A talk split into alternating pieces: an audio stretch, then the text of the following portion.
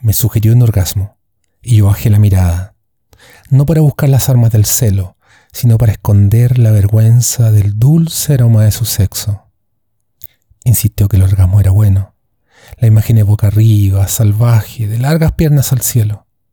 Tonto, me dijo. Orgasmo es el nombre de un trago. Drambuí, amareto y un poco de hielo. ¿Sabrá que esa noche casi muero?